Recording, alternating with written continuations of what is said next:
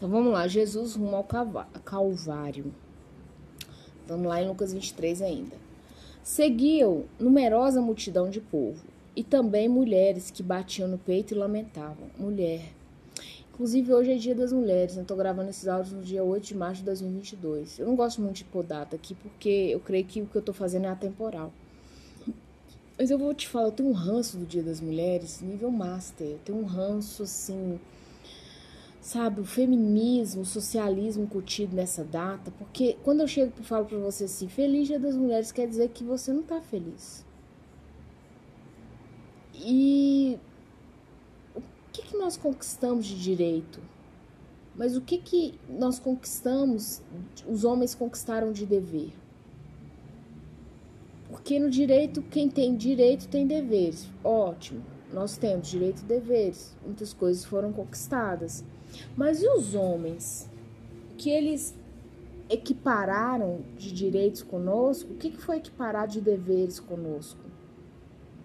Sabe? E essa cultura né, é, feminista e não matriarcal, patriarcal, é só você olhar a sociedade samaritana. Está esfarelando, está desfalecendo. A falta das famílias estruturadas, e quem vos fala isso é uma mulher que não tem uma família estruturada e sabe o quão isso é pesado, está deixando uma marca sem precedentes na humanidade. E através disso que o amor se esfriará. O aborto é legalizado, o sexo livre é bacana. Por que, que só a mulher tomou anticoncepcional? Por que, que não se criou um remédio para o homem para ter uma baixa de esperma nele? Aí você fala assim: nossos direitos são iguais e os deveres são. Então é assim, eu não gosto dessa data, nem gosto que mande Feliz Dia das Mulheres, que eu não estou triste, eu estou muito feliz por ser mulher, por ser descendente de Eva. Eu sei bem para que, que Deus me chamou, quem sou eu. Né? Já tive dúvidas sobre isso, quando eu tive dúvida, eu apoiei que nem um cachorro vira-lata na rua. E que você entenda é, o que, que é ser uma mulher interessante porque a multidão seguia Jesus, mas as mulheres batiam no peito e lamentavam. Lá em Gênesis, né, Jesus, Deus fala isso com a serpente: do ventre dela, de Eva, vai nascer um que vai esmagar a sua cabeça. E tem mais, eu vou pôr.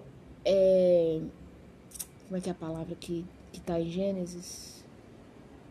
Inimizade entre você e a mulher. Então há uma inimizade lá Deus de trás, e essa promessa, Satanás sempre vai tentar destruir os nossos frutos, samaritano. Nossos filhos são promessa. Jesus foi a grande promessa. Mas ele disse que quando ele fosse para o Pai, ele ia deixar que a gente fizesse coisas maiores que ele. Então, o que sai do nosso ventre é, é, é descabido para as trevas quando nasce uma criança, por que, que Deus pequenininho Satanás tenta destruir os pequeninos? Ele não sabe que tá, o que, que está por vir ali. Pode ser um, um ser humano que vai ser uma desgraça para a terra, mas pode ser um bálsamo. Pode ser uma menina que vai ser uma bênção. Hoje mesmo eu estava lendo um texto sobre uma missionária sueca, sueca? Sueca mesmo. Ela e o marido foram dos desbravadores da Assembleia de Deus no Brasil. E essa mulher sofreu pão que o diabo amassou por causa do evangelho. Aqui no Brasil, quando ela voltou para o país dela. Porque ela amou demais Jesus. Ela quis falar de Jesus. E o marido dela muito doente, ela pegou aquela missão para ela. E naquela época, o machismo, né? Aí você acha mesmo que hoje esse machismo não existe? E muitas vezes pintado de feminismo? Porém, inimizade entre você e ela. Então, você guarda essa palavra. E do nosso ventre, todo dia, quando você vai na maternidade, você pode ter, saber que ele vai ter garotinhos e garotinhas que vão ter inimizade com o bicho. Então as mulheres batiam no peito e lamentavam. Porém, Jesus, voltando-se para elas, disse: Filhas de Jerusalém, não choreis por mim. Chorei antes por vós mesmos, por vossos filhos. Porque Jesus sabia para onde ele ia voltar, né? Mas quando ele fala assim, chore por vocês e por vossos filhos, é porque ele sabia que a tormenta, o sofrimento ia ficar. E seria muito pauleira levar esse evangelho. Muito pauleira. Porque dias virão em que se dirá bem-aventuradas as estéreis, que não geraram nem amamentaram.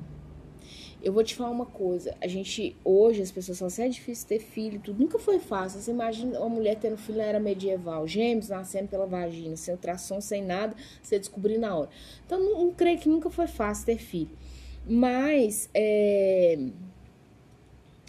se você imaginar uma guerra que todo mundo tem que sair correndo,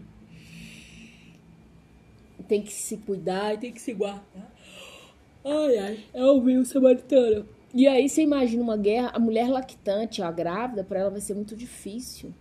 Para você ver, outro dia eu tava vendo uma reportagem, na hora do almoço, é o único horário que eu assisto jornal, quando dá, né, e sobra tempo, senão eu nem faço questão.